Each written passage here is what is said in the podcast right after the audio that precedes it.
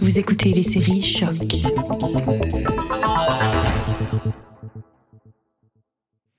Je ne sais pas si tu as un alias, un pseudo, pour pas qu'on te reconnaisse, tu peux te présenter sous ce pseudo, puis nous dire qui tu es, d'où est-ce que tu viens, te situer. Bien, appelez-moi Marcel si vous voulez. Étaïr. Étaïr. Étaïr. Étaïr. Personne éduquée et de haut niveau social qui offre compagnie et services sexuels, Souvent de manière non ponctuelle. Étaïr. Étaïr.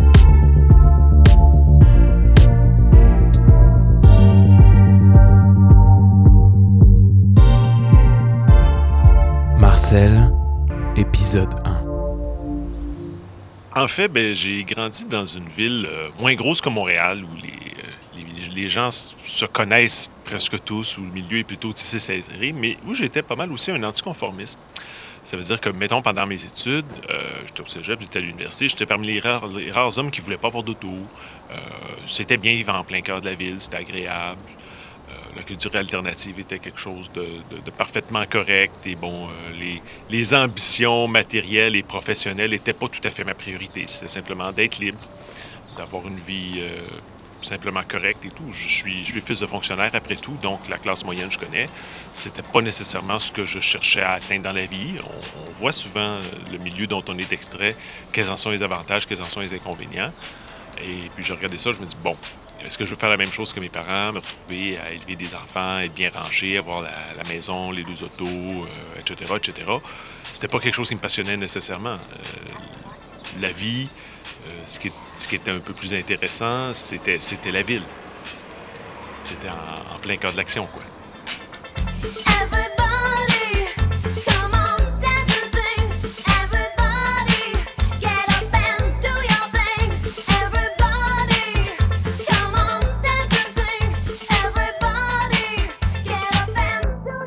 Eh bien, euh, dans un milieu où tout le monde se connaît et dans le contexte des années 80, euh, bon, on peut croire qu'il y avait peut-être à Montréal un village gay et tout, mais partout ailleurs, il y avait encore cette vieille conception que l'homosexualité était encore une maladie mentale. C'était pas vu comme une variation normale euh, du désir sexuel, mais comme un problème. Donc, c'était, les homosexuels étaient des gens qui avaient des problèmes, c'était pour les uns des malades mentaux, pour d'autres des déviants, pour d'autres encore des gens qui ont fait des mauvais choix de vie. Euh, et c'était pas vu comme des modèles. D'un autre côté, évidemment, ce qu'on en voyait, parce que beaucoup de gens étaient très discrets quand ça leur arrivait, malgré tout, on voyait les gens les plus caricaturaux, les gens qui parlaient du nez, les gens qui étaient efféminés, les gens qui avaient des goûts particulièrement excentriques. Et quand on n'était ni attiré par ça, et quand on se reconnaissait pas dans ce cliché-là non plus, ben ça nous faisait dire, ben en fait, non, je suis pas vraiment gay. Si c'est ça, gay, c'est pas ce que je suis. Hétéro non plus n'était pas ce que j'étais, mais bon, je me suis dit, bon, on va essayer, on va faire semblant, on va peut-être tenter. En fait, tenter, je j'ai jamais vraiment tenté la chose en tant que telle parce que c'était pas, j'ai toujours été plutôt sexuellement indifférent aux femmes. Ça peut être d'excellentes personnes autrement, mais sexuellement, il n'y avait aucun attrait. En fait, c'est arrivé quand j'étais en voyage.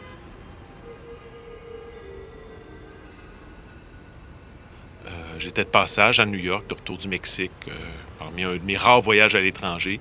Et puis, par hasard, dans un- une librairie anarchiste, je suis tombé sur une rencontre qui a mené à un peu d'exploration. Rien d'extraordinaire, rien de passionnant, mais assez pour piquer ma curiosité en disant peut-être c'est quelque chose euh, du, côté duquel je devrais regarder un peu plus.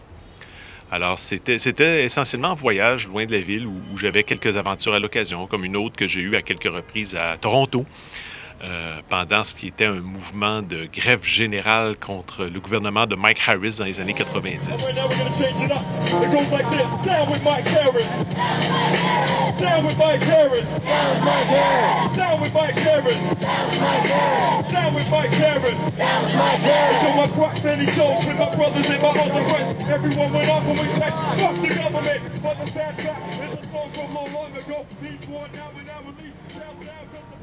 Donc, c'était c'était des gens qui avaient des connexions de gauche, euh, un peu comme moi à l'époque, euh, sans être nécessairement dans les mêmes croyances et les mêmes groupes, mais du monde, d'un milieu avec lequel je pouvais avoir confiance.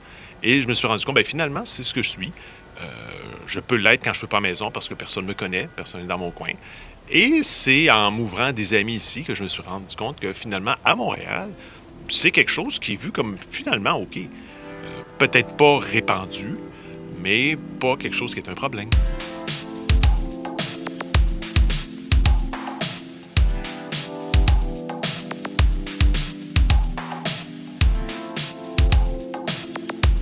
Eh bien, dans, les régions ou les endroits du moins qui sont à l'extérieur de Montréal, euh, la société à l'époque était quand même presque entièrement francophone, catholique. Donc, c'était un milieu où tout le monde avait les mêmes origines ethniques, la même langue, les mêmes croyances.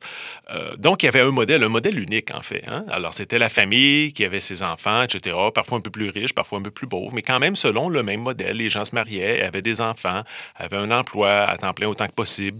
Il y avait une rue où il y avait essentiellement des locataires pauvres et on disait non, non, va, va jamais de ce côté-là, c'est dangereux. C'est une rue dangereuse, c'est un quartier dangereux. Donc, il y avait quand même des, préjugés entre classes sociales qui existent sûrement encore aujourd'hui. Et euh, donc, c'est ça, c'est une, une banlieue, c'est partiellement classe moyenne, partiellement ouvrière, avec ses coins un peu plus aisés, ses coins un peu plus euh, ordinaires, ses vieux quartiers avec ses personnes âgées. Euh, donc, c'était une société vraiment, comme on dirait, mur à mur tout le monde avait pratiquement le même modèle social. Alors, soit on s'y adaptait, ou soit on, en était sûrement exclu, et bon, peut-être même exclu du, quartier ou de la, banlieue en question. C'était une, une banlieue à l'époque. Il y a peut-être eu des fusions municipales là-bas depuis, mais c'était un milieu où on n'était pas à deux pas de tout. En même temps, euh, on savait que le vice existait, pas seulement parce que l'Église nous prêchait euh, voici ceci, voilà, ce qu'il ne faut pas faire, mais euh, étant près de la sortie de la ville, eh bien, sur une ancienne grande route, il y avait une, série de vieux motels le, long du fleuve Saint-Laurent. Il y avait eu à une époque plus de touristes qui passaient par là-bas avant qu'une autoroute arrive.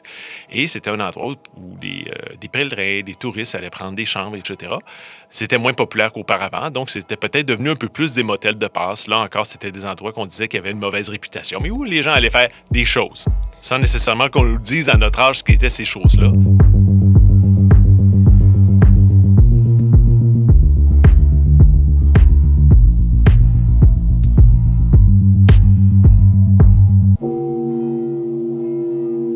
L'instruction dans les écoles catholiques, privées comme publiques, était quand même très limitée. Euh, il fallait pas nous dire non plus ce qu'il fallait pas faire pour pas susciter la curiosité. Hmm? Donc, on nous faisait la morale. On nous disait, par exemple, euh, se masturber, c'est péché. Euh, avoir des aventures homosexuelles, ça arrive, mais rentrez dans le droit chemin et on vous jugera pas. C'était essentiellement le message assez sexophobe, assez homophobe de l'éducation catholique des écoles à ce moment-là. Et avec le contexte euh, autant social que linguistique de l'époque, la loi 101 disait tes parents sont francophones, tu dois aller, tu peux aller seulement qu'à l'école francophone. Et les écoles francophones étaient pratiquement toutes catholiques. Et dans le secteur où j'étais, 100 des écoles étaient catholiques, privées comme publiques. Donc, il n'y avait pas d'autre choix. Et les parents, essentiellement, pouvaient demander que leurs enfants n'aient pas l'enseignement religieux catholique, mais un enseignement moral. Mais ça encore, c'était être marginal. Si un sur 10, un sur 100 le faisait, tout le monde le regardait, mais pourquoi pas, euh, reçoit pas les cours de catéchèse comme les autres? C'était des gens qui étaient mis un peu à part. Alors, peu importe si mes parents étaient bien croyants ou pas, ou pratiquants ou pas, ils allaient à la messe toutes les semaines, hein, à la même église, où il y avait le même curé, etc. Peu importe qu'ils aiment ou qu'ils n'aiment pas la personnalité du, prêtre. Mais même à l'époque, bon, on, on savait que l'Église était hypocrite dans ces choses-là. Il y avait une rumeur comme quoi, mettons, le vicaire de la paroisse était vu au centre d'achat du coin et il était proche des adolescents. Il sortait avec les adolescents, il s'habillait à la mode avec eux. Qu'est-ce qu'il faisait? On n'en sait trop rien. C'était quand même en public dans le centre d'achat. Euh, mais malgré tout, c'est qu'il y avait une, morale très tissée serrée, beaucoup de non-dits. Et, et, euh, c'était essentiellement, quand on parlait de, pratiques un peu plus euh, marginalisées, c'était une façon euh, de lancer des insultes à quelqu'un ou de partir des rumeurs sur des individus qu'on aimait peu.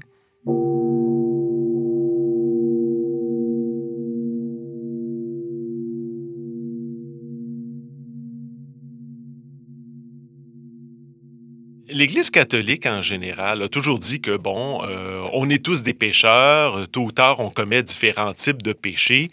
Euh, on était quand même sorti de l'époque où il y avait des péchés mortels et véniels.